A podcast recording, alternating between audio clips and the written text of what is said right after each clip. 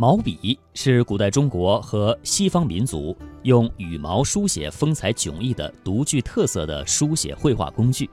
当今世界上虽然流行铅笔、圆珠笔、钢笔等，但是毛笔却是替代不了的。据传毛笔是蒙恬所创的，所以至今被誉为毛笔之乡的河北衡水侯店和浙江湖州单连呢，每逢农历的三月初三，就像过年一样，家家会包饺子、饮酒庆贺，来纪念蒙恬创毛笔。自元代以来，浙江省湖州市单连镇生产的具有尖、齐、圆、剑特点的湖笔，成为全国最著名的毛笔品种。毛笔在历代都有不同的称呼。春秋战国，诸侯称雄，此时各国对毛笔的称呼都不同。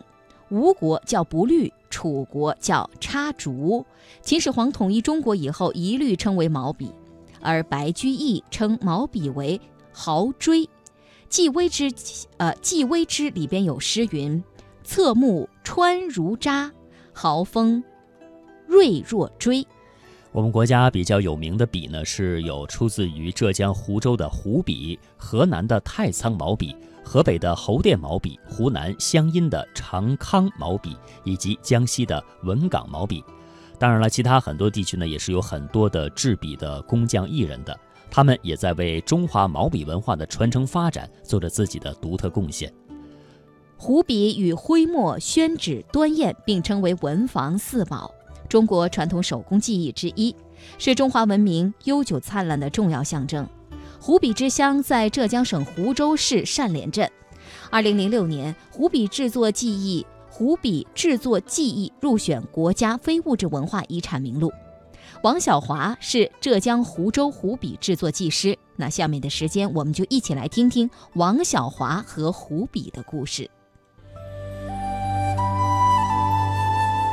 浙江湖州的非物质文化遗产湖笔，作为一种传统的书写工具，其制作工艺全是手工完成，而且绝大部分又是在水中进行的，主要是在整个水里面完成的。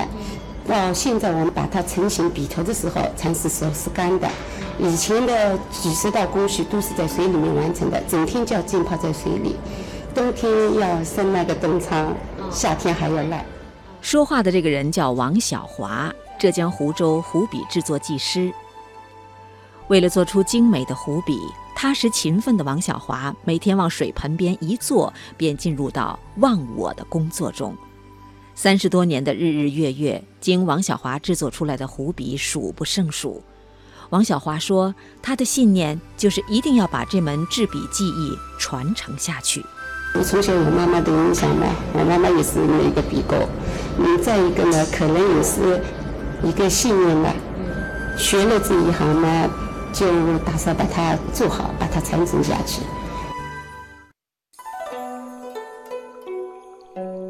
从大漠孤烟塞北，到杏花春雨江南；从山水田园牧歌，到金戈铁马阳关，诗心、诗情、诗意，一直未走远。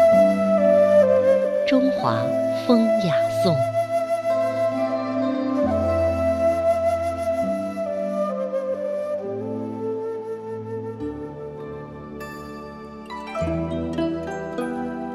那么在辽宁呢，也有一种中国传统制笔技艺的笔庄，那就是沈阳胡奎章胡奎章的笔庄。今年八十岁的刘春兰练习书法已经有近七十年，老人的一番话也道出了中国很多书法爱好者的胡奎章情怀。说呢，我从小就酷爱书法，那个时候呢，谁能够用上一支胡奎章的笔，连走路的时候都多了几分骄傲。胡奎章笔庄成立于清道光三年，是中国三大名笔之一，延续手工制笔古法至今，用不变的匠人精神活态传承手工制笔技艺。笔庄一九九三年被认定为中华老字号，二零零七年被列入辽宁省非物质文化遗产。如今，在沈阳繁华的中街商圈附近，一面有些褪色的红色招牌上写着“胡奎章笔庄”这几个大字。岁月沧桑，不改专诚一致，历经百年依然古法精良。这是张贴在门柱上鲜红的春联，也正静静地诉说着属于百年老店胡奎章笔庄的坚守与辉煌。据介绍，一支毛笔要经过独特的浸、拔、垫、起、书、摘等四十多道工序的处理，有的工序要反复做十几遍，甚至更多。经由古法制作的毛笔，聚锋团毫，含墨而吐墨均匀，书写效果温润而不失锋芒。笔庄负责人朱小雨告诉记者说：“由于坚持古法制笔，笔庄目前销售的毛笔全部出自两位省级非物质文化遗产传承人之手，每天十几支笔的产量常常供不应求。”朱小雨呢也满含焦虑地说：“笔庄面临最大的难题是后继无人。”学习古法制笔的过程十分的漫长，学徒第一年是不准上手的，只能看材料的甄选、择笔套的装套、刻制、水盆、干桌、制笔的四个环节，相互之间呢，如果不掌握技术，其中只要有一个环节断代，这工艺就失传了。学徒学习期间不能够生产任何产品，而且影响师傅制笔，所以这些年前前后后收徒有上百个。但是至今没有一个人能够学会。为了避免技艺失传，朱小雨做了很多尝试，抓住一切机会推广技术，让古法制笔后继有人。朱小雨说：“老字号衰落于时代变迁，几乎所有的传统手工艺都面临着失传的困境。只要有真心热爱制笔、有恒心有毅力的年轻人愿意来学习，我和几个师傅都举双手欢迎。”只要我们这些人活着，就要让胡奎章制笔的记忆存在。从大漠孤烟塞北，到杏花春雨江南；从山水田园牧歌，到金戈铁马阳关。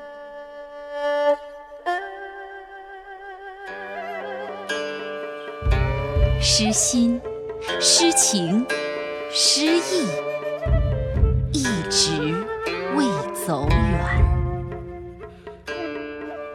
这里是中华风雅颂。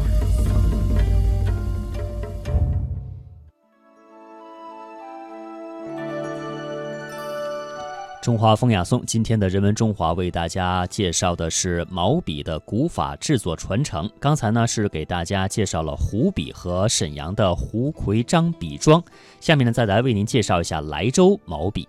莱州毛笔是一种古老的地方传统工艺品，曾经是当地的四大贡品之一，有着六百多年的历史。莱州毛笔开锋尖细，书写流利，柔而不软，刚而含蓄，经久耐磨，具有健。齐、圆、坚这四德兼备的特定品质。下面的时间，我们一起听一听有关于莱州毛笔的故事。明代后期啊，莱州呢有一位著名的书法家叫刘重庆，号尔之，做官呢做到了户部右侍郎。有一次，明思宗皇帝呢见太和殿上悬挂的匾额字迹模糊，便命令工部的官员重新择人题刻。很多朝廷官员呢都保举了刘尔之，只见他悬腕运笔，一挥而就。工部大臣一见此字写的雄浑矫健，便商定在雕刻之前先试挂于殿前上方，奏请皇帝圣驾光临，与百官同赏。这天呢，君臣们来到大殿下，皇帝一看呢，这字体雄浑，很是高兴。可是他发现太和殿的“太”字当中啊少了一点儿，成了大和殿，便问刘尔之：“古时大太通用，你故意这样写吗？”刘尔之答道：“不是。”思宗脸色顿时沉了下来，说道：“你这不是写错了吧？”群臣全部都惊恐万分，刘尔之却淡定自若：“待我补上一笔。”说着，他了袖握笔。饱蘸墨汁，举目仰视，然后运足气力，将笔朝上一甩，大笔甩手而出，不偏不倚，正好给大字点上了一点儿。群臣们这时呢是个个拍手叫绝，思宗也龙颜大悦，赞叹道：“卿乃神笔也。”一九八二年，在全国第二次毛笔质量评比当中，莱州毛笔一举夺冠，被誉为状元笔。二零零六年，莱州毛笔制作工艺被烟台市政府录入首批非物质文化遗产名录。目前，莱州市毛笔生产厂家的产品在国内外市场享有较高的知名度。那么，莱州毛笔是如何制作的呢？下面就请跟随我们的专题去了解一下。莱州笔的制作主要分水盆和干座两大部分，其中水盆是最重要的工序，占了全部工序的一半左右。它为什么叫水盆？它就是离不开水，所有的毛吧都得把它浸泡湿了，浸泡湿了才可以做。毛浸泡好了之后，工人们先将毛发从黄鼠狼的尾巴上拔下来，然后再用牛角梳梳绒，使之变得很顺滑。梳好的毛发还要在加热的砖上蒸，这一步时间掌握是关键。一般的就是，嗯，掌握不好，把这个毛笔的弹性降低了，甚至把这个尾毛这个垂直度没有达到预期的效果。毛发还要根据长短分类，对其锋尖整理好，再用长而宽的切刀切成一样的长短。接下来是做笔胎圆头，笔胎是毛笔中间的心，毛发由长及短一层层的铺成。水盆的最后一道工序是盖毛。工人们一手拿着棋板子，一手拿一个小刀片，从漆板子上挑出一层毛，排整齐后，将笔胎放上，熟练的一卷，一个笔头就初见端倪了。经过水盆工艺制作而成的半成品笔头，需要自然晾干，然后再粘到笔杆上，用牛毛菜将笔头粘在一起，用手顺滑使之成型。细毛笔的尖之所以硬挺，就是牛毛菜的功劳。水盆工艺完成之后，还要卤湿笔。干做吧，这个卤湿笔吧，一个就是要圆，一个要直。